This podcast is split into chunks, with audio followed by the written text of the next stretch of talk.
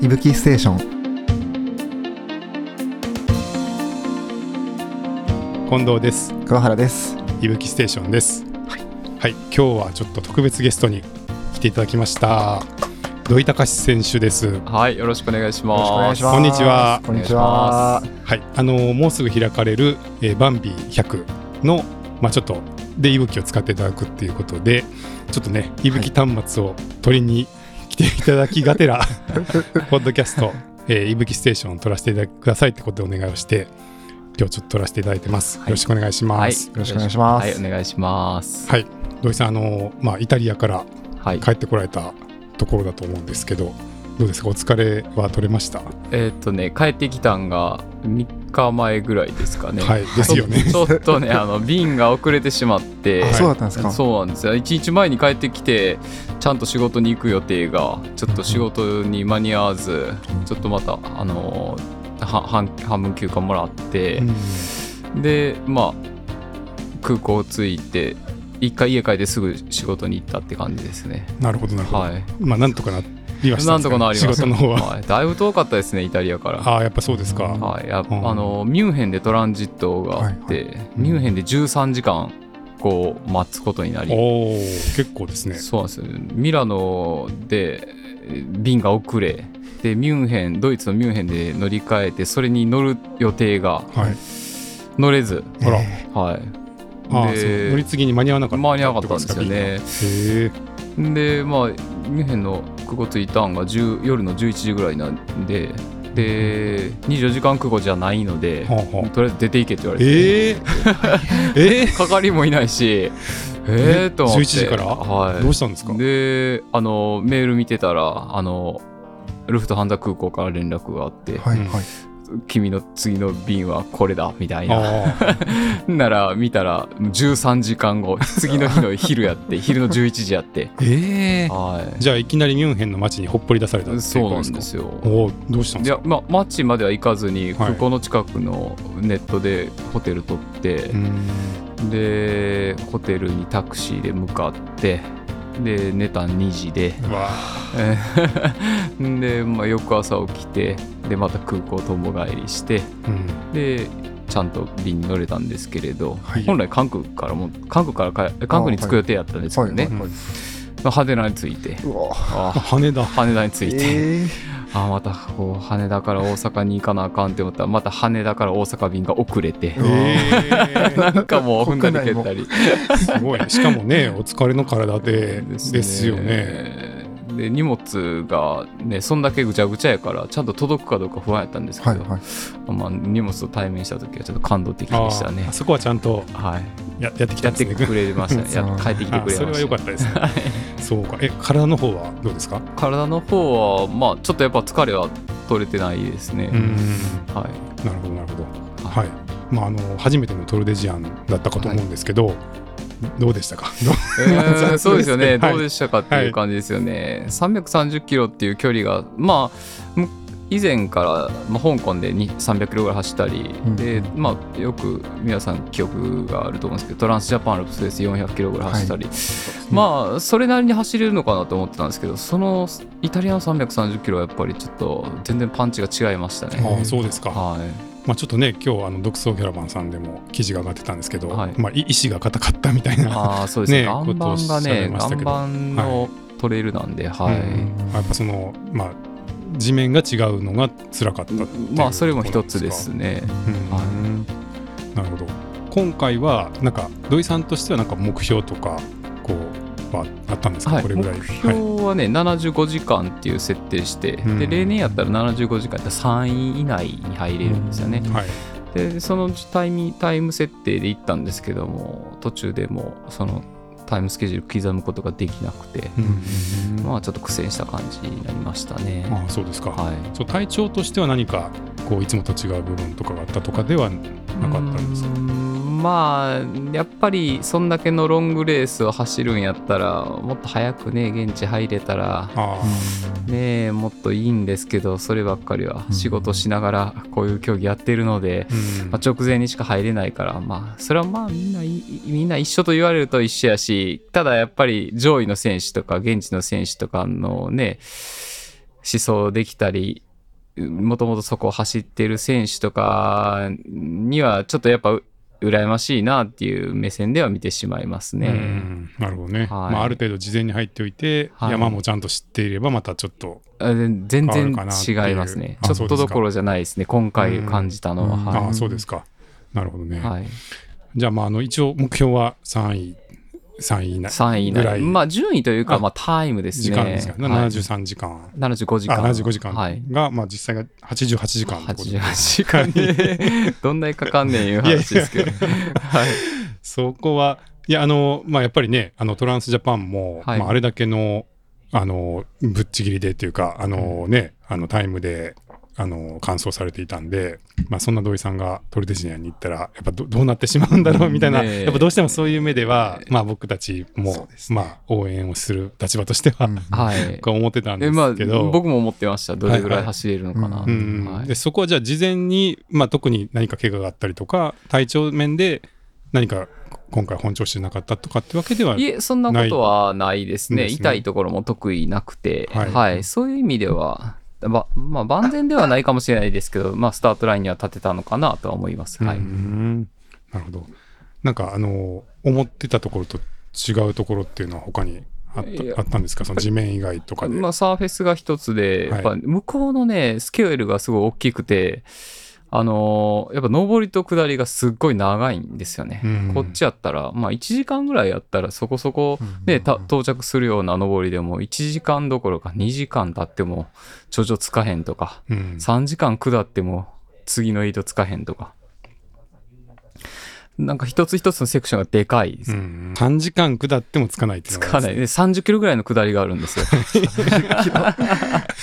それは日本ではちょっとねそんなとこないですもんね。ないですね。はいしかもそれが、こう、土とかじゃ、まあ土のところもあるんですけど、土じゃないところも結構多くて、っていうのはやっぱ硬くて、うんかまあ、コンクリートをずっと下り続けるって思うと、うんそれだけでちょっと膝痛くなりそうですようんね。そうですね。なるほど。はい。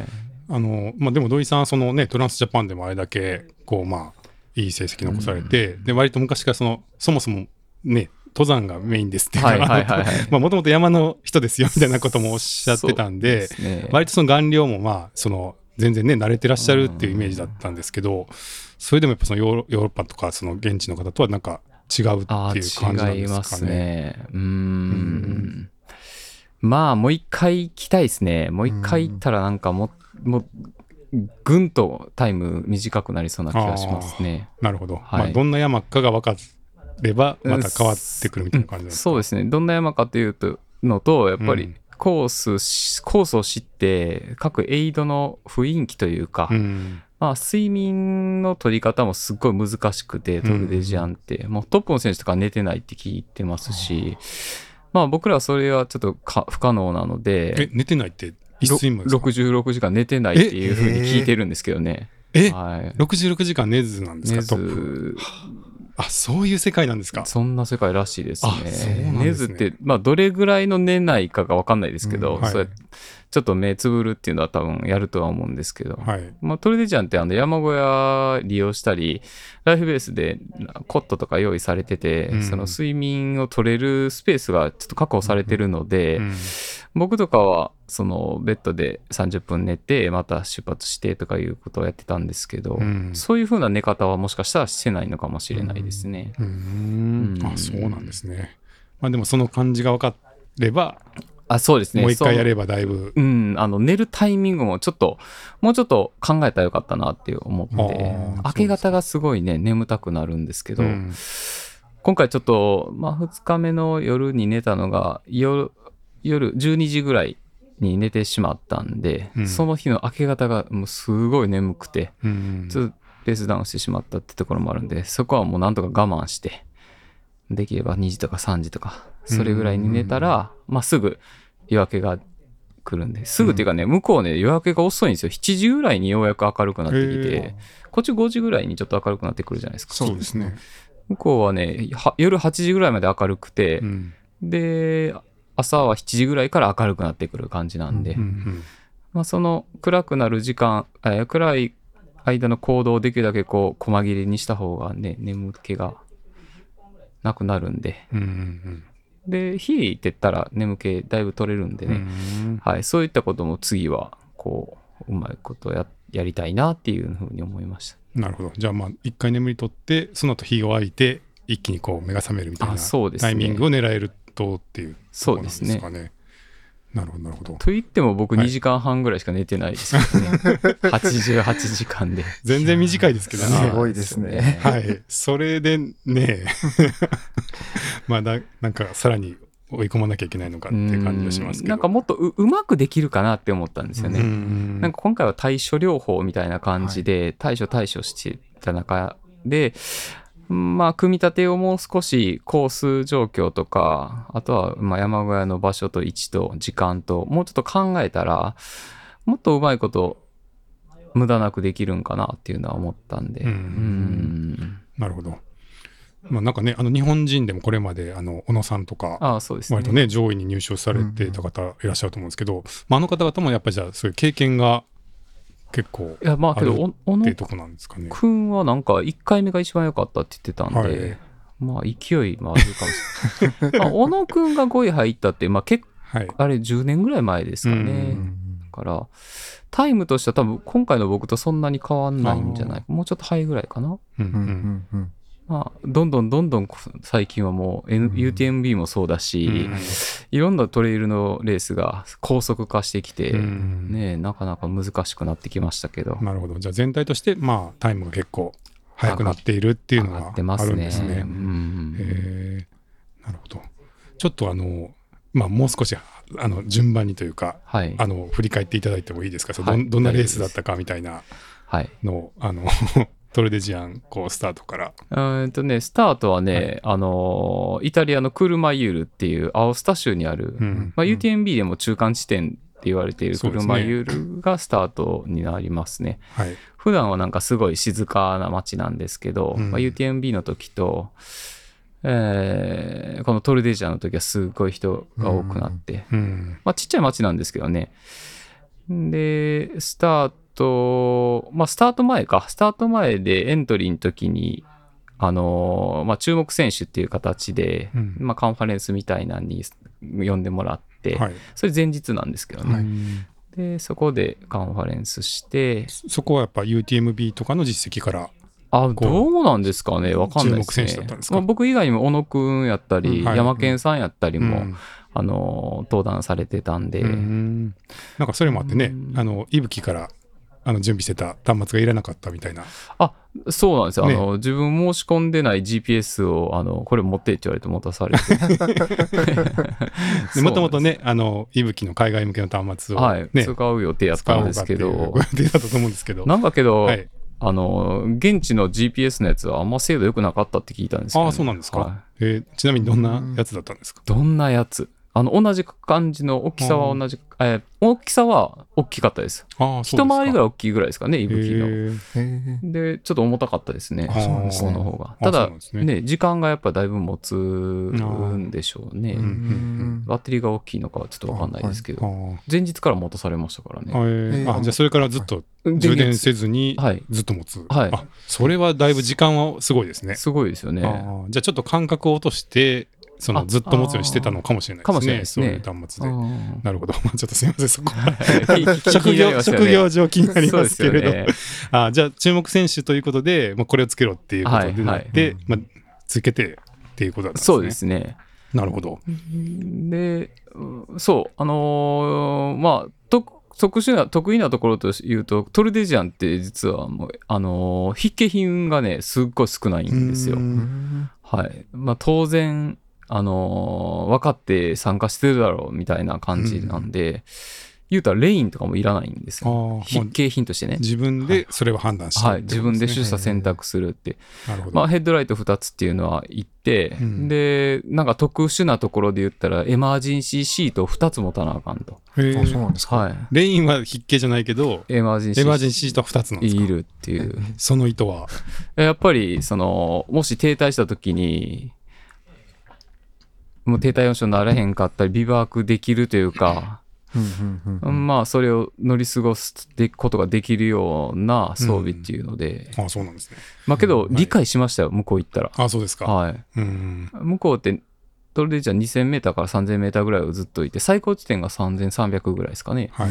そこで、こう、生身にの人間が、こう何も持ってなくても、うん。まあ、木陰入ってエマージェンシーシート一つじゃなくて二つくるんだら、まあなんとかなるんじゃないかなっていう。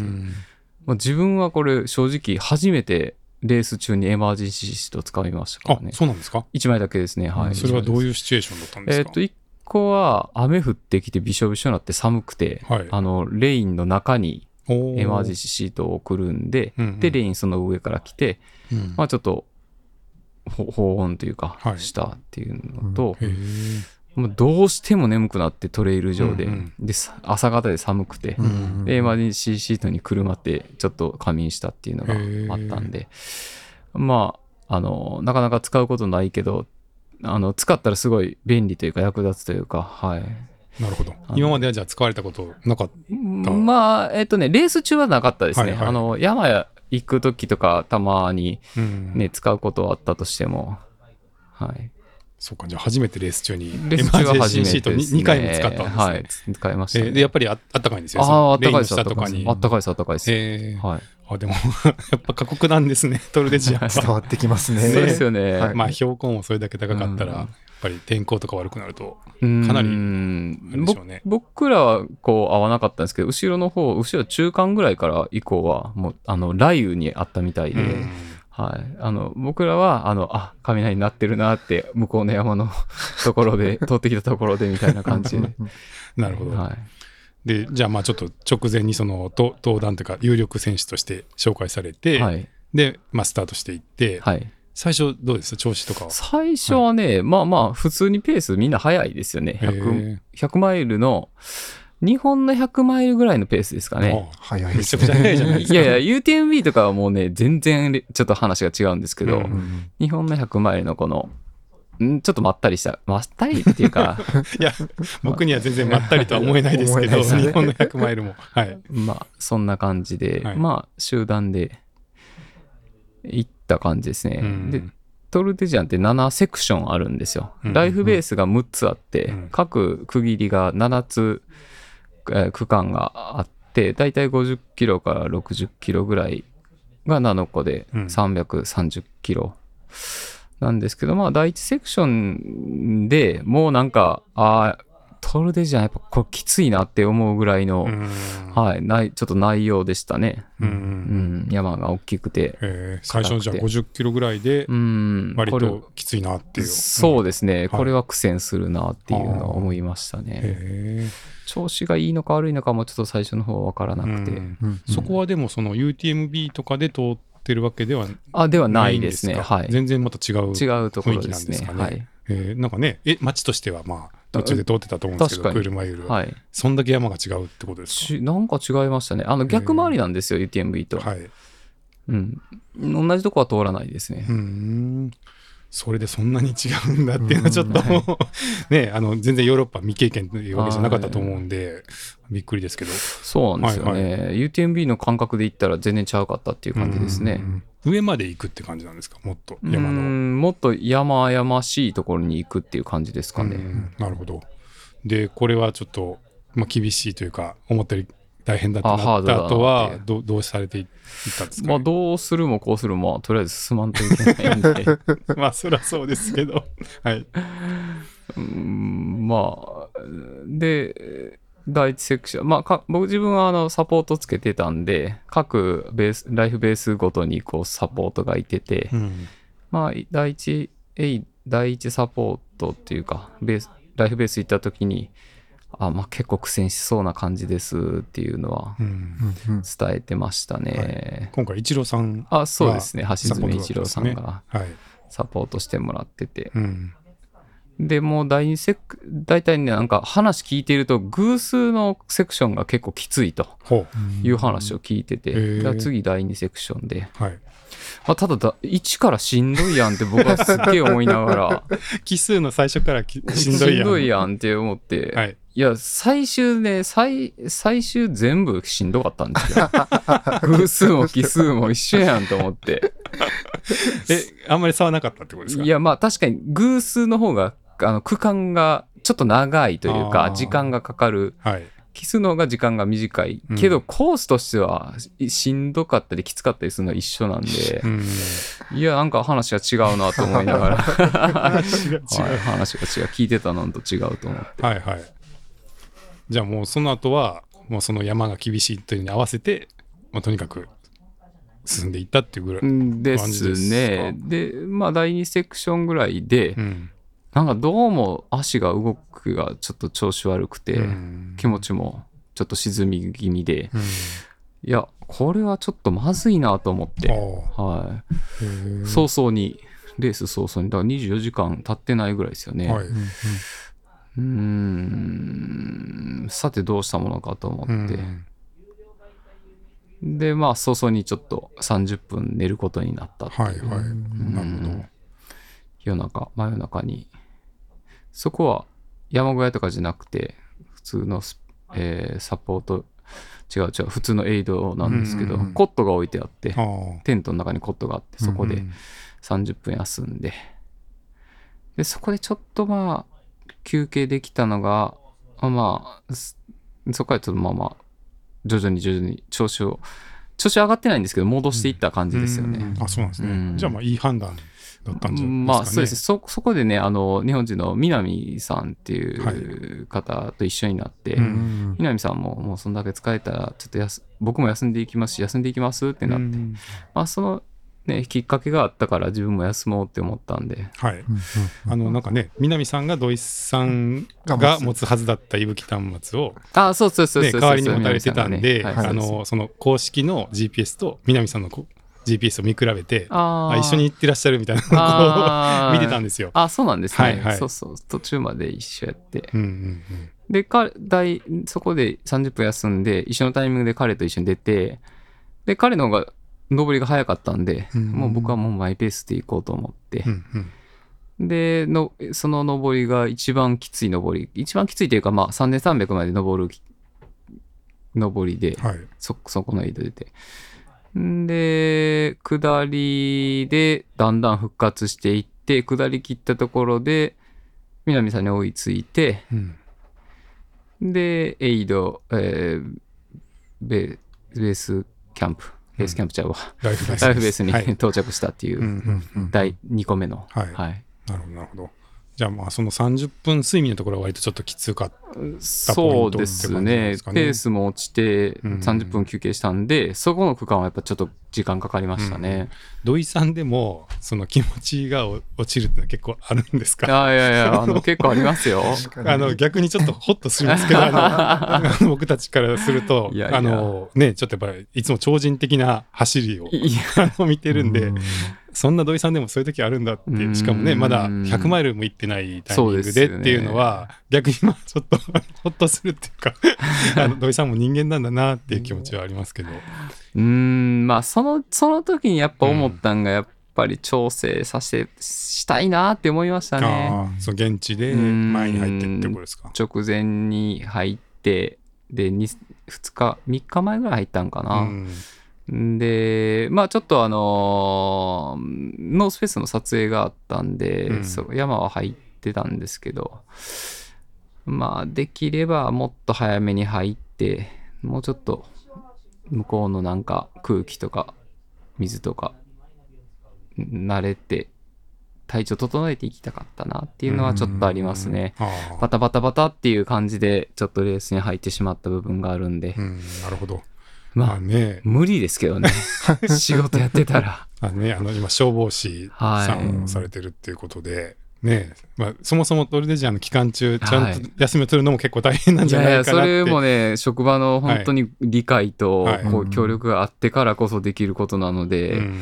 あんまりもう贅沢はこれ以上は言えないなとは思ってるんですけど、まあ、あわよくば、あわよくばというか、まあ、はいできるのであれば、はい。そうしたいと。なるほど。トランスジャパンと違うとこそうですよね。うん。コースしってたり何回も行ったところと行くのと、うん。やっぱ初めて全然違うところですごい移動しながら時差もある中で行くって、うん。やっぱ負担が全然そうですよね。うん違いますね、うん。UTMB とかやったらね時間も短くはないけどまあ限られるんで押し切れる部分はもしかしたらあるかもしれないですけど、やー300キロってなってくるとね、うんもうちょっと整えたいなっていうのは思いましたね。あーまあ、あの山を知ってるかどうかで結構変わるタイプですか土井さんは？うん、いや、まあ、誰でも変わると思うんですけどね。あそうですかはい。いやその小野さんとかは最初のトルネジアンで結構ね勢いで勢いというかわ若さですうかね。ん、若さもあると思いますねうん。とかもあるのかもしれないですけどあそうですかちなみにそのお仕事はでもあれですよね別にか変えたりとかこうわ、ないね。プロとしてこうなんか トレイルランナーとしてやっていくみたいな。いやープロとしてこのね今のそのベースのあのん年収があって今後先々までそれで食べていけるっていう見通しがあるんやったら考えるんですけどねえ、なんかうんいい仕事ありますか？え？なんかご相談来ましたけど どうしたらいいんでしょうかいやーえでもねあの実際そうやって独立されてというかねえ。方もね何名かい,、らっしゃいますけど、まあでも何名かですもんねね。国内でもねそういう、ねえどんな方法があるんだろうか。まあ今はいいかもしれないですけどね。うん。今はまあここ10年20年ってその後になった時にどんどんな状況になってるかっていうのはわからないし、うん。じゃあご興味はちょっとあるまあなきにしもあらずあですね。ねまあやまあどちらかといえば興味結構湧く方なんで、うん。いろんなことやってみたいなとは思うんですけど、なるほど、うんですね。うんうんうんだからね、近藤さんとか小原さんとかすごいなと思いますけどね。なんかいろんなことやられ、マルチにやられてるから。いやいや。いやあの消防士さんはめっちゃかっこいいと思いますよ。子供の憧れじゃないですか。そうですよね。えはい、憧れの職業だと思うんで、ねえ。まあ全然あの職場の理解もすごいしてくれるし、うん。あのねいい仕事やなって自分も思ってるんで、ううん。んこれが嫌で嫌で仕方がなかったらちょっと考えたりはするんですけど、はい、そういうわけでもないから、うん、うん。なんかねあのとあの TJR のその NHK の番組とかで あの普段の職場のはいはいはい。はいねうんうんうん。あのお仕事の様子とかちょっと映像で出てきたりしますけど、やっぱ普通に めっちゃかっこいいなと思いますから、ね、いやいやいやありがとうございまはい。す。ねなんかシャキッとしてて。シャキッとして。はい。はいでもさすがにちょっとこれ以上続けてし休みを取るのは難しいもうこれ限界ですね、感じなん。これが。ねはい。うんうんうんうん。なるほどなるほど。い。ろんな人に職場にどれぐらい休み取るのって言って聞かれてもちょっと短めにちょっと言いましたからね。あ実際よりもですか？はいはい。あそうなんはいですか、10日ぐらいかなとか言って。はいはい。で実際は何何です10えー13日？10あー。12日取ったんですかね。なるほど。12日。で10日ぐらいかなって言って、はい。はい。同僚に言ってる、はい、言ってました。まあいろいろご苦労がありながらの、はいはい、参戦は本当でもすごいなと思いますけど、なるほど。じゃあそうやってこう、まあ、最初の肉感入っていって、まあ、はい。ちょっとこういつもと違うなみたいな感じがあって。そうですね。その後はあ安定していったんですかね？いや、安定じゃなくても、はい。低低速でずっといった感じですね。うーんうん、第3で1回盛り返したんですけど、うーんとね、第3の最初は良かったんですけど、途中でまたちょっと失速してしまって、うん。思ったタイミングで、えーベース、ライフベースにちょっと時間がかかっちゃって、で、また第3から第4もまた苦戦し、大体苦戦してますよね、けどよく考えたら。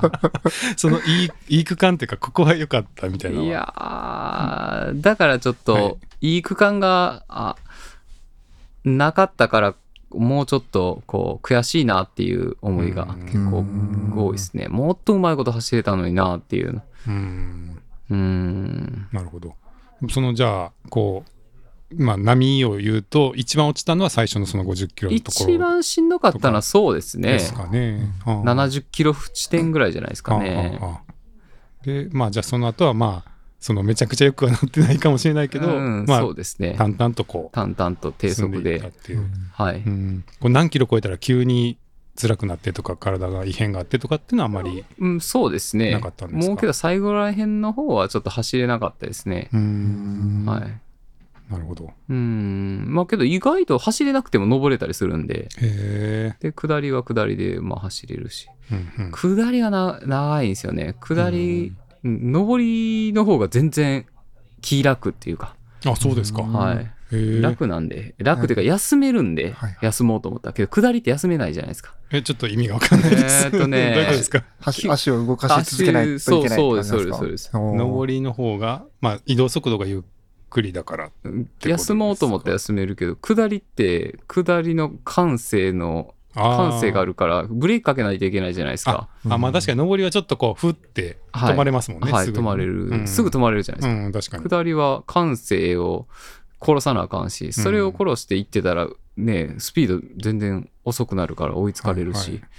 すごい、はい、感じで。うーん。じゃあ下りのが辛かっ辛いですね。長いし。た、うん。はい。もうなんか谷どんだけ降りていくねんっていうぐらい、そんな感じなんですね、はい。土井さんがそんな風に思うんだ。いや、まあちょっと苦戦したからっていうのもあるし、うんうんううん。ん。もう一回行きたいな。ねそれがおっしゃってますね。これはでもいいきそうですね。行きそうですけどね、はい。い、つのタイミングで行くかですね、うん問題は。なるほどなるほど。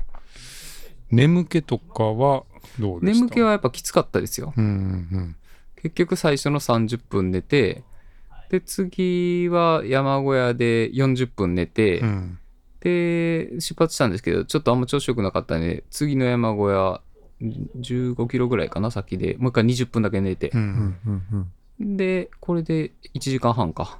うん。で、最後の、えっ、と、夜中12時に寝たって言ってたやつが、えー1時間寝て、うん。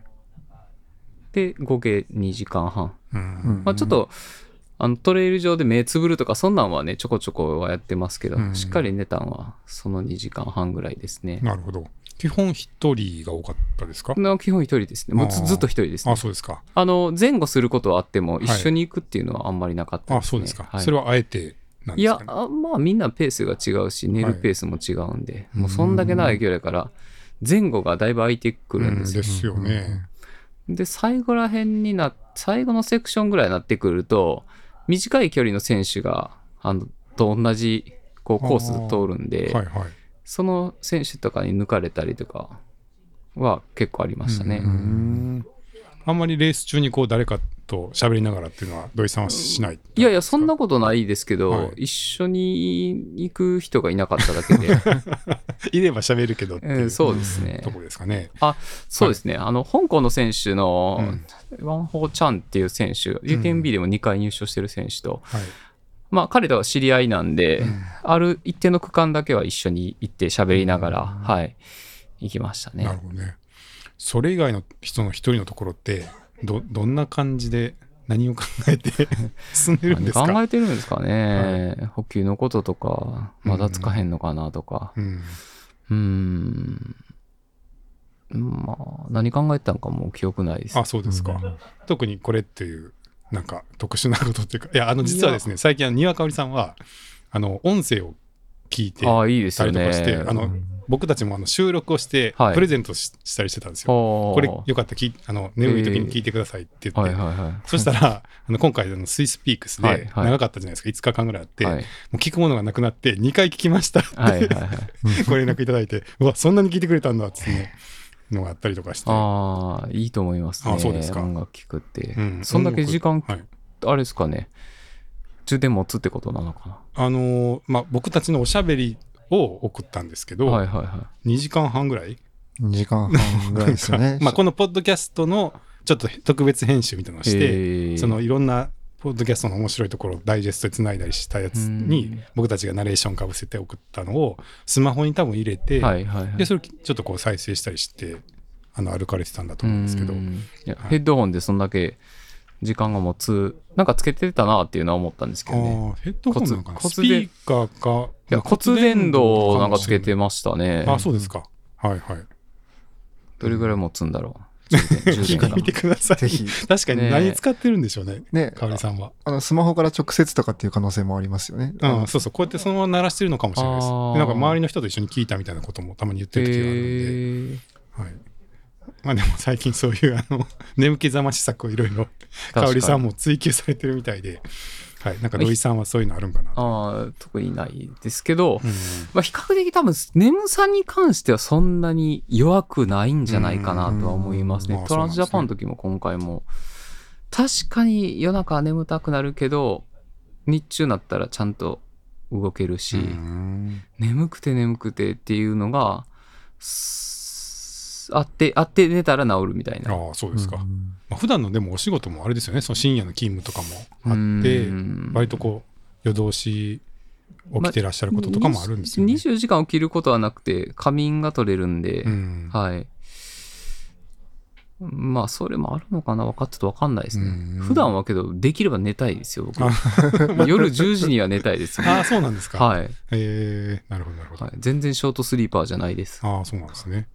あと、あの、トランスジャパンの時は、あの、カキピーと、はいはいはい。で、ずっとい、はいはい。今回、角キピーは1個も食べてないですあ、。そうですか。はい今回何食べてたんですか？カロリーメイト、はい、ああ、そうカロリーメイト変わらず。おにぎり。あ、おにぎり。はい。へえ。ジェルは、1個も取ってないですね。ああ、そうですか。へえ。うん。固形ばっかりでいきました。うんうんうんはい。カキピーがおにぎりに変わったのは、どうしてだったんですか？ん、なんでしょうね。トランスジャパンの方がやっぱペースが遅いんで、うんそんなになんか急ぐ必要もないし、うんうんで、まあ、サポートもないし、トランスジャパンは。今回はサポートあったんで、うんうん一口大のおにぎりをちょっと。何個か作ってもらって。あなるほど、なるほであ確かにトランスジャパンでおにぎり握握ってくれる人がいないですもんね。ねいないですもんね。そっかそっか。なるほど、なるほど。はい。でそれもうまくいいってって感じいや、おにぎりは美味しかったですね。一郎さんのおにぎりが。一郎さんの奥さんあのカンちゃん。が作ってくれたおにぎりうん。と、ライフベース行ったら、えっ、と、そうめんと、フルーツ、おフルーツむっちゃ、むっちゃ食べましたね。いや、本当に、大きいタッパーに全部空なるぐらい、フルーツが美味しくて美味しくて、いいですね、はい。そこはやっぱちょっとトランスジャパンと違う。ああ、もおう全然。楽しみポイントですかね。トランスジャパンともうトルデジャンは全然違いますね、もう。競技自体もトレイルランニングと、なんでしょうね、こう、トランスジャパンはトレイルランじゃないし、サポートもないし、うん。で、荷物も多いし、うん。うん。で、トルデジャンは荷物ほぼ持ってないし、じゃあだいぶスピードも違うスピードは全然、全然違いますね。そんなに違うんですね。はい。早いですね。ああやっぱそうなんですね。うん。なるほど。うん。はい、じゃあまあ本当にでもお疲れ様でした、はい。って感じですけどなんかあれですね。リベンジがありそうな、んありそうっていうか、雰囲気は行き感じまたいですすけどね。そのいつかが問題っておっしゃるのは、うん。しばらくはいけないってことですか？まあ、行くとしたら来年、ん。来年って言っても来年トランスジャパンあるしなとか思ったり、うん。じゃあ再来年ってなったら、うん。どこまで自分のパフォーマンスが維持できるのかっていうのと、まあ、そんだけ記憶がどんどん薄れていくかあら、うん。うん、ちょっと今のうちにちゃんと記録だけはしとかなあかんなっていうのん。はちょっと思ってますね。メモはしてるんですけど、はいはい。もうちょっと具体的にちゃんとやっていかなあかんなっていうのは思います。うんメモってちなみにどんないやいや、もうそんな大したメモじゃないですよ。ここの区間はこうやったとか、こういう風な練習せなあかんとか。はい。あでもすごいですすねごいですね。はい、うん。メモレースの後に書いてます？後には書いたことないですね。ないですね。あそうそういうのも残されるんだ。いや、まあまあ悔しかったっていうのがあるんで、うん。はい。なんか悔しいじゃないですか。なんか悔しいじゃないですか。いやもうあのそれは感じてます、はい、えでもじゃあトランスジャパンは出る今想定で、うんまあ、今のところ出たいなって思っんですけどね。これトルデジャン今回これだったから、ううん。ちょっと考えようと思って、うんそうなんですね。考える時間はあるんで、はい。うんそうですね。なるほど。土井さんとしてはもう100マイルよりはちょっとそういう長い方が今、あ、来年とかメインそうねですか、僕のメインは常に100マイルと思ってて。はい。はい。うーん、まあ、ロングもロングでいいんですけどね、楽しいし、うーん、やっぱり100マイルかなって僕は思うんですけどうね。んやっぱそこをベース、そこはベースで、うんで、ちょっと枠を広げていきたいなっていうので、うん、それ以上のことをやってたり、やってみたり、はい。うんじゃあ来年その、まあ、TJL かトレデジアンかなんか出られるとしても、はいまあ、100マイルはメインにどどっかにそうです、そうです。うんどっかでっていうことです一本は絶対出出ますね。なるほどね。ね、UTMF がね、もうずっとちょっとこの3年間ぐらい連続で出てるから、はい。どうしようかな。どうされるんでしょうどう。ね、どうし、どうし、どうするんですかね。いやだって UTMF そこ出てしまうと、他のレースがね、なかなか出れなくなっちゃうから、うんね、やっぱ熊川とか、あ、熊川じゃないわ、えー、阿蘇とかも出てみたいし、うんうんうん他もね、いろいろちょっと興味あるやつあるじゃないですか。うんうんうんあまあでも国内を主に100マイルは見てる。だって休み、休みが、なるほど。あ、そっか。その長いやつ行っちゃうと残りがあまりもう取れないっていうことです。休みさえもらえたらもううん行きたいですけどね。あ海外のレースに。はいそっか、やっぱそこ大きいんですね。もう年に1回ですね、はいそんだけの期間。だから来年はトランスジャパン出たらね、うん。まあトランスジャパンをもう前回と一緒ぐらいで、うんもう行くと仮定したらうん最小限の休みになるんで、あ5日で終わるんでみたいなはい計算をするってことですか？そうなると、まあもしかしたらもう一個どっかロングレース出れるかなっていう感じですかね。なるほど。面白いですね。トランスジャパンの日数計算がおかしい。大会の期間じゃないですじゃないじゃないですね。8日間ではないです。ねちょっとね、他の人と3日 ,3 日ぐらい違った違います。どんだけ休みをこう取れるように自分のレースを短くするかっていう違うミッションになってる。そうですね、面白いですね。なんか、違います。休みとの兼ね合いで何日までにちょっと出勤しなきゃいけないんで、ちょっと急いでゴールしましたみたいな雰囲気はちょっと面白いですけど。面白いですね。いやーなんかそのやりくりしながらこれだけのパうんフォーマンスをされてて、本当にもう尊敬します。いえはい。すごいですね。はいなんか、レースのことで聞きたいことあります？そうですね。いや、あの、レースのことではないんですけども、うんあの、まあ、ちょっとプライベートなことなんはいですけど、はいあの、これだけ本当にお休みを、あの、レースにはい。当てられていて、あの、まあ、ご家族のお時間とかでどうされてご家るのかなと族の話を言いますか？大丈夫ですか？まあ、うちのね、まあ、かご家族はどう思ってるかちょっとわからないですね。うんうんううん。ん、まあもう、野放しにされてるという。か、はいなるほど。どう感じてるんでしょうね。うんうんうん。あの帰ったらもしかしたらもういなくなってるかもしれない。えでもなんか UTMF のゴールで一緒にこう、ああ、ゴールそれされたりとか。結構前ですけどね。されてたいあうん。のすごい印象的だっあたシーンがありましたけど、もう、彼女、彼彼らもだいぶ大きくなってきて、うん。自分が僕がやってることに対してよりも、まあ自分が、自分らがやってることがメインになってきてるんで、まあそれぞれなんか、あの、ね、え尊重しながらやってもらえてたらいいんじゃないかなっていうのは、なるほどね。ら彼らが本当にどう思ってるかっていうのはちょっと分かってないです。うんなな何十年後かに多分、はほんまどっかいいつもいなかったよなとか多分言われるんだろうなと思って。でも応援はやっぱされてるんですいやよね。ー、その興味も示してくれてないですけどね、最近は。うそうなんですか？いやそういう素振りを見せないだけなのか、ほんまにそうなのかっていうのはうんわからない。うん、何人お子さんいらっしゃるんですか？3人ですね。3人いらっしゃるんですよね。うん。高校生ですよ、もう一ー番上は。あ、そうですか。はい。あれ僕が UTMF のゴールシーンみたいな、あの、なんか、オーセスさんあオーセと一緒に、あそうですねなんかみんなで手をつないで、あそうですねゴールに来られたのすごい僕は、ああ、あなんかわあいいシーンだと思って見て2018年ですね。そうですよね2018年。そうか、それからそんなに時間がもう高校生。経ってますもんね。そうですなるねほ。ど高校生ですね。あそうですか。いやー面白い。はいじゃあ、ちょっとバンビの話もね、伺いますかね。はい。で、まあ、今回ちょっとバンビの準,、はい準備で来ていただいてますけど、いよいよ近づいてますけど、そうですね。はいまあ、今回2回目2回目、はい。になりますよね。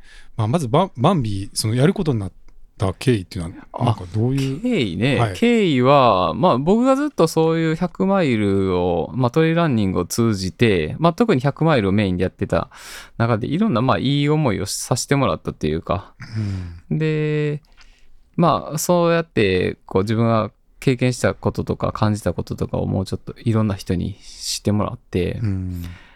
うん。まあいい思いをしてもらいたいっていうのが、まあ一点あったり、うん。で、まあ100マイルトレイランニングっていうそのカルチャーっていうか文化をこう、なんかちょっとずつでも根付かしていけないかなっていうのを考えたときに、まあ自分のできる範囲でで、まあ、自分も公務員なんで、そのお金儲けっていうか、そういう、なんていうんですかね、こう、大会としては運営できひんけど、イベントとして、まあみんなが、こう、みんなが集めたお金で、この大会を運営していくっていう、その、儲けがほ、ほ、ぼないというか、もうほ、ほぼないというか、儲けなんて考えてない状態の、あの、状態でやってて。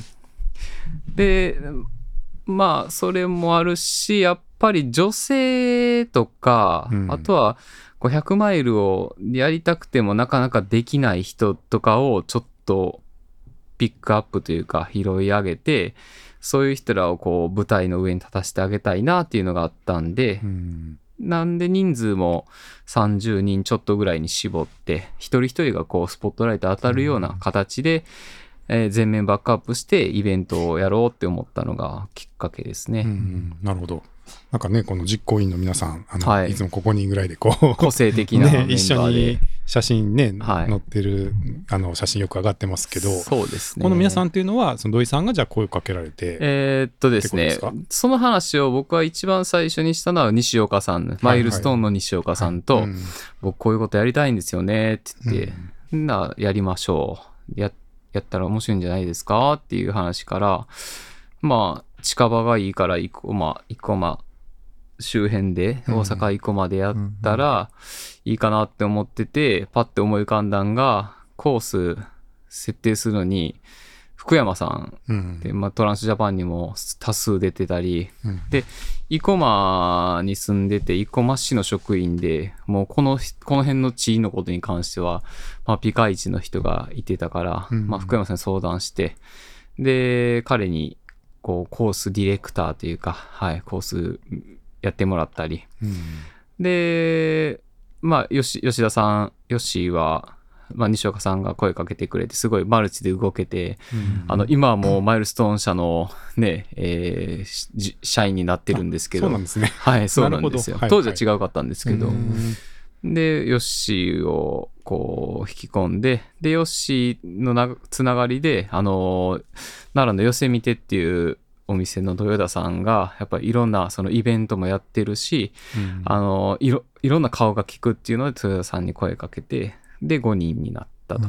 うんで、この数ヶ月前にもう一人、一人増えて、あ、そうなんですか。はい、そうなんです。うんうんうん。で、山根さんっていう方が増えたんですけど、山根さんはあのホームページ作ってくれたり、あの写真を撮ってくれたり、うんで、山根さんもすっごいマルチな人で、うん自分の仕事もいくつもやりながら、このバンビのことも協力してくれてって、で、本にも走りはるし、今は6人体制で楽しくやってます。今日今日もここから帰ってミーティングなんですよ。あ、そうなんですか？はい そんなお忙しい時に。今日はね、今日は忙しくて、今日ほんま仕事9時終わって、そっから残留の訓練があって、はい。はい。で、訓練終わって、今、うん京都に来て、なるほど。で、また大阪に戻ってバンビのミーティングです。、はいい。ああ、そんな時に。はい。やいやいやいや、ますこちらこそ。はい。なんかね、あの、い第1回の大会もすごい成功されて、はいね、あの、ランプラストレイルのすごい、いやいやすごいいや、あページ数のびっくりしましたね。特集も組まれていやそうですよね。。はいい。まあでも多分その、みんなが100マイルをうん。完走させてあげたいっていう、多分多分その土井さんの思いはいが共感を生んだんで、まああれだけの特集になったんじゃないかなといや、思いますけど。りがたい話で。はい。今回はその第1回に続いて第2回というのは何か、はいそのへ変化というか、あありますか？そうですね、あの、これも第1回からやりたかったことで、うん。2つちょっと変化があるん、変化というか、まあ、2つ新しい取り組みで、うん。まあ、1つはキッズレースをしようと。うんやっぱり次世代の子供たちに、なんかこうトレイルランニングの楽しさとか、うんまあ、山を駆け抜けたり自然の中で遊んだりっていうそういう経験をしてもらいたくてでゴールしたらあのーちゃんと完走メダルをちゃんとした完走メダルをはい渡してでうんやっぱ嬉しいじゃないですか、うん嬉しいね。頑張ってしんどかってもねはい。なんかそのメダルをもらってやってもえなんかそういう思い出が後々に10年後20年後30年後、30年後まあ30年後ですね、うんまたあこういうことやってたなっていう頭のかす片隅にあったらまたやろうっていう気持ちになってくれたらいいかなって思うので思ってミニバンビです、ね。ミニバンビはい、はい。をバンビっていう時点で小鹿じゃないんですか、まあ確かに。さらに見に。まあ、さバンビははい。もともとその100マイルの初心者じゃないですけど、はい。まあこれが小鹿がこう大人になっていく一つの過程の100マイルイベントっていうことで。うん。バンビ100っていう名前になって、はい。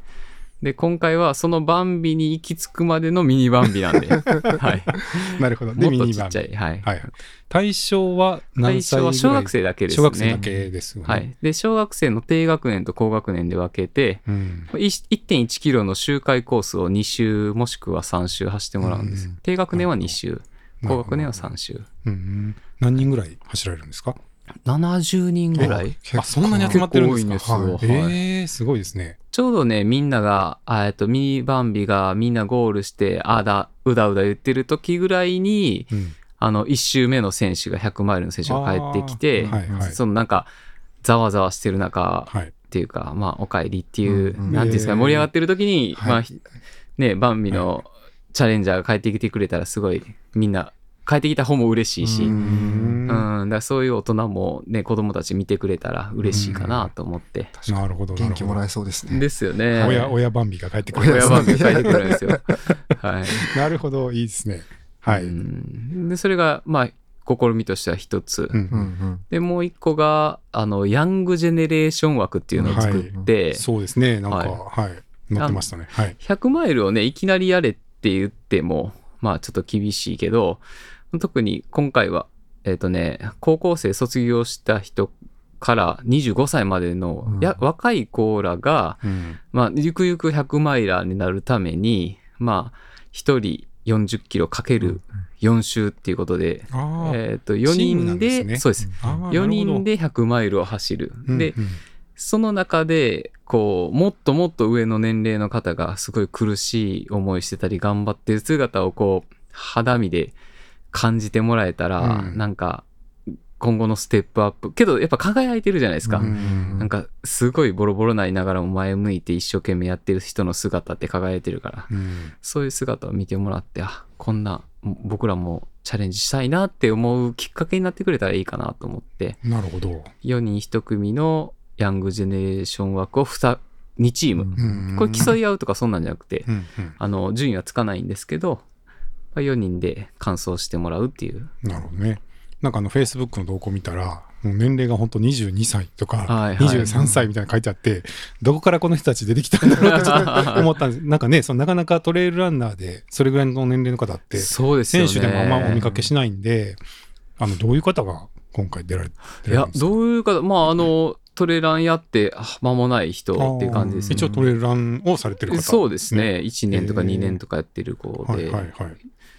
うん、まあ基準とか全然作ってないんで、うんうん。まあ、実際にバンビのコース40キロで1周1500ぐらいしかアップしないんで、うんまあやったことある人やったら40キロぐらいやったらそれなりに 速くなくてもまあね完走はできる、はいはい、回ってくることはそうですねできる。かな。うん桑原君も40ぐらいならね。40ぐらいならですね。はい。い桑原君は今い20代。20代ですけど、20代ですか？あそうですはい若いな でも、あの、25以上ではあるので、で、完走した最一番長いレースが、いが50キロですね。50キロあーはいけますねはい。うんはい。いけますね そうですね。ちょっと、まあ、大人番組の方というか、マイ マイルの方にチャレンジしたいなとああは思いま。そうですすね、はい。それやったらマイルの方がいいかもしれない、はい。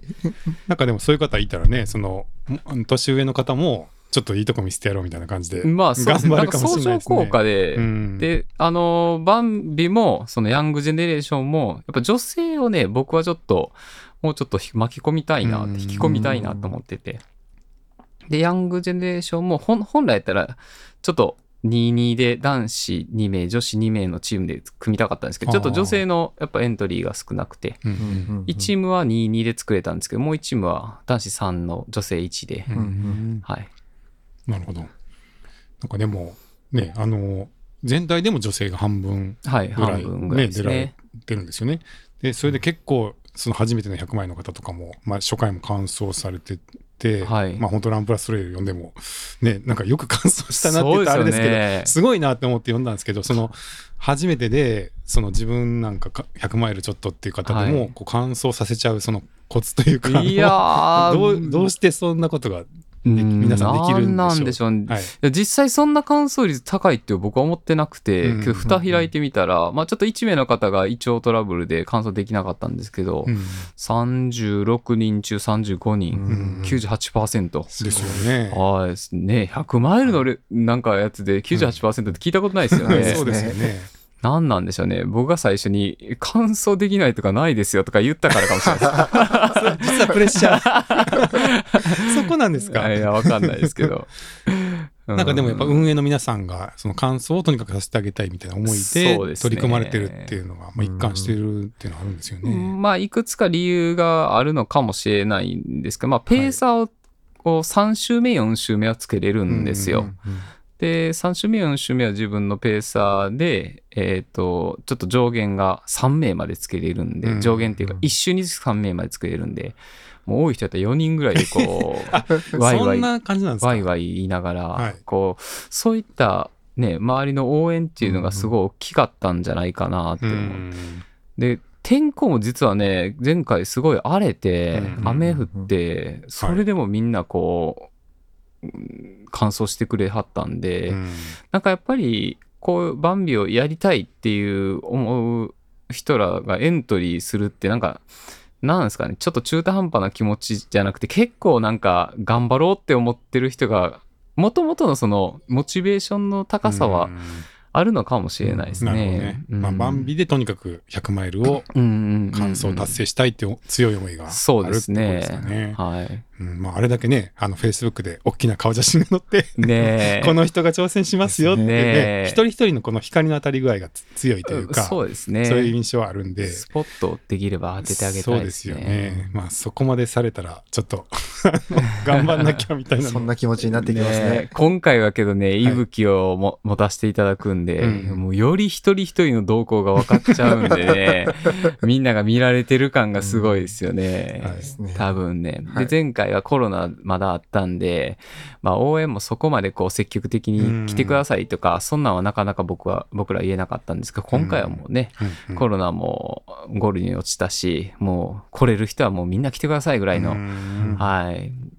ね、コース上で、もう今回はその、息吹があるから、コース上でね、待ってたら、もうすぐ来るっていうのもわかるし、うん。はい。そういったところで。今回あの、息吹をね、あの、ご活用いただこうっていうか、はい。入れ入れ入れたいってなったのはちなみにどういういや、まあ前実は前回からその話はあったんですけど、やっぱり、うーん、どこまでこの手厚くこのイベントをしていくかっていうのの、まあうん。1回目は探り的なところもあったし、今後継続してやっていけるかっていうところもわからなかったんで、まあ前回やった、まあ結果、やっぱりこれはあった方が、まあ安全管理としてもすごく、うん。あのや行きやすいし、で、本人らのサポートの人らがすごく助かるっていう話も聞くし、何よりもね、あの、応援する人らがこうやって見て、あのー頑張ってるのをリアルタイムで見れるっていうのはすごく魅力的なので、うん。なんかすごいいろんな、こう、多方面から、あの考えたら、やっぱり導入ししない手はないなっていう思いで、うんはい。なるほどね。お願いさせてもらいました。はい、ありがとうございます。あのね、40キロかける4周で、まあ、ワンウェイとかに比べたら、はい。まだね、なんか、ん待ってれば戻ってくるみたいなところで、うん多少はまあ、なくてもみたいなのはあるのかなと思ったんですけど、やっぱり40キロぐらいあると、どこにいるかはもうちょっとちゃんと知れた方が、っそうですていうね。ところなんですかね。そうですね、うん。サポートのエイドが1箇所しかなくて、あの、スタートともう中間地点と、なんで、その、いっぱいあるわけじゃないんですけど、うん、うんまあ、そ、そこだけでも、全然知れ、知知るだけでも用意とか、うん。また、エイドがね、充実してて、なんかすごい、僕らが思っても見ない、こう、ミネストローネが出てきたとかいう話も聞いたり、いや、僕知らないんですよ、そんな、そんな屋外でそんな。なの作れるんですか？はい、えすごい。で、その、エイドを運営してくれはる方もすごいもう、あの、協力的というか、あの、エイドが入ってくるタイミングが分かったらもっといいもん出せるとか、その、なんてこう、素晴らしい。素晴らしい。あ、でもね、その声はね、結構ありますよ。あ、そうなんですか。はい今回もね、あの、新越先週行ってたんですけど、はいあの、エイドついた瞬間に、あったかいカップラーメンが出てきたんですっていうのを返すときにめっちゃ喜んで言ってくださった選手の方がいて、だからその3分前が分かるそろそろお湯入れるぞみたいな感じで多分やられてたと思うんですけど、まあそう火火を入れるタイプの料理ははい。いいかもしれないですね。うんすぐ出せれるっていう。うん そうですね。そうですね。はい。まあちょっとね、あの、大体例年、あの、レイクビアとか なっちゃって、あの、行きたくてもなかなか現地に伺えなくて、すいません、なんかまだ、ね、あの、現場で、あの、参加できたことがなくても申し訳ないですけどやいやいや。はい、あの、ぜひちょっとご活用いただいて、はい、ぜひぜひあの皆さんの。活躍すること間違いなしです、いうん。ぶきは。ね、あの、みんなの力を、こう、選手の方にできるだけこう、与えて、またね、高い、たくさんの方感想していただければと思いますけど、はいはい。なんか、バンビのことであります？そうですね。はい。いや、もう僕は、レイクビアの現場にいますけども、あの、随時、チェックして。チェックしていただいて、は。はいい。ははいい。あの、念というか、皆さんを応援できればなと思ってます。そういうふうに言うときます。参加者に。見てますよ、みんなって言って。ね。簡単にやめれないですよって言って。ちなみにこれずっとレイクビアと同じ。ああ、週末なんですかねね、やっぱり3連休でう、んうーんと、まあ、初心、初心者じゃないですか。はい。うんで、やっぱこれ以降の、あのー季節の寒いくなったら、やっぱリスクが増えちゃう。ですよでね。逆に9月とかは、まあ台風もあるし、暑いし、うんベベターなんですよね。で、わかります3連休やしなんですよね。じゃあ僕もね、実際この、この期間にやるイコール、この期間の大会に出れないってことなのうんはいはい。で、まあちょっと不具合は生じてるのは生じてるんですけど、うん。去年、まあ裏話なんですけど、去年、あのー第1回やるときに、まあ日程決まってて、あの後から、あの、派切ねが、あのー30周年記念かなんかではいはい、ダブルをする。出ない、ね。出ませんか？興味ないですか？って声かけていただいてうーん、と思って、一回その、このミーティングの時に、あの、ちょっといいですか？って言って、うん派切ねが30周年でダブルがあるらしくて、で、ちょっと興味があって言おうとした瞬間にダメやでって言われました。最後まで言わせてもらえなくて。もう決まってるから日程は。まあ、そりゃねですよねって言って。はい、そんなこともあったり。はい、なるほど裏話が。そうです。日程変更ダメやでって。なるほどはいね。、そうですよねって言って。はい。まあね、ちょっと西日本で今、2個同じ週末なんで、ねえレイクビアが動けばっていう、あるかあ、レイクビアさん動いていただいて。いやいやいやさすがにレイク、いや、まあまあ、僕らは裏でやってるんで。いやいやいやビッグレースはビッ。グレースで。平さんがまたあるんですよね。何ですか？あの、平さんのトレランが10月の頭にあるもんで、はいはいはいはい。それと被せられないみたいなのもあってあ、そうなんですね。はいはい。もう一周あ早いぐらいでも、琵琶湖に飛び込みやすくていいかなみたいな。僕は個人的には思ってるんですけど、どっちみちあのね、金曜日スタートなんで、3連休じゃなくてもまあ、そうか。あ、はい。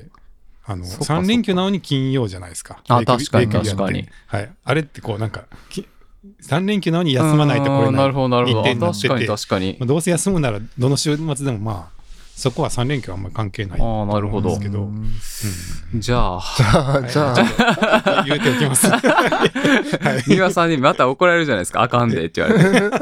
言い切れない。さん何勝手に言ってんで、あ、土井さんあかんで。土井さんあかんでまあなんかね、そのボラーの方とかもね、あのバンビも見てみたいみたいな人もいると思うんで、まあ出てみたい人とかもいると思うんで、そうですねまあちょっと、はい。いやいや、あの、レイクビア出る人はバンビ出れないんで。あ、でも、例えば、桑原くんね、はい。バンビあーあスタッフ、スタッフの中でってことですそうボですねラーとかもいるんじゃないかあなっていねう。うんーなるほどです。はい。はい。ので、まあ、ちょっとまたうまく ずらせそうなね。そうですうんトランスチェジュとかも出たいんですけどね。うん同じ日程で。確かに。うんうんうんはい。まあまあ、しゃあないです。あの、これはこれで僕の一つのビッグイベントなんで。うんはい。なるほど。まあ、土井さん、そのね、なかなか休みとの難しい中で、自分でまあ大会も作られるようになってきましたけど、はい。今後ってそのどういうふうになっていくんですか？選手としてとその主催者として。まあ消防士さんとして。はい。まあまあ仕事、今のところはまあ仕事しながら今まで通りの活動をして、うん。で、年一回この僕が今までいい思いしてきたのを、こう還元する機会を作る。るっていう感じと、まあ、今までもちょこちょこ、まあ、ノースフェイスのアスリートになってからも、ずっちょこちょこやらせてもらってたのが、やっぱり、こう、それも同じく、まあ、普及じゃないです。普及か。まあ、このスポーツの良さをいろんな人に知ってもらうっていう活動は、自分しかできないところもあると思うんで、うんまあ、競技も大切ですけど、そういった還元するっていうところも、まあ、力入れてやっていきたいなっていうのは思ってます。うんなるほど、なるほど。はい。んなんか具体的に考えてることとかいや、あの、ちょこちょょこなんかイベントやらせてもらったり、はいあの、映像作ってもらって、うんそれを、あの、みんなに見てもらって、魅力を発信してもらったり、まあ、時にはテレビにね、あの、ピックアップしてもらったりっていうところがあるんで、そういうのは継続してやっていきたいなと思ってます。なるほどね。まあ、すっかりね、NHK で有名人 になられてますので、あの、はい、土井さんだからできる活動みたいなの。まあそうですね。ね。それはまあ自分はやらせてもらえる幸せなこの立ち位置にいるんで、うんね、せっかくそういう位置にいるんやったら継続してやっていきたいなと思ってます。はい、わかりました。なんかありますか？なんか素敵だなと思って。いやいやいやいや、はい。うんはい。じゃあ、あの、ちょっと長い時間になりましたけども、はい土井さんどうもいろいろ、あの、教えていただいて、ありがとうございます。ありがとうございましたありがとうございますはい今後の活動にも、あの、応援してますので、はい期待してます。はい、頑張ってください。はい、ありがとうございます。はい。では、これで終わります。さようなら。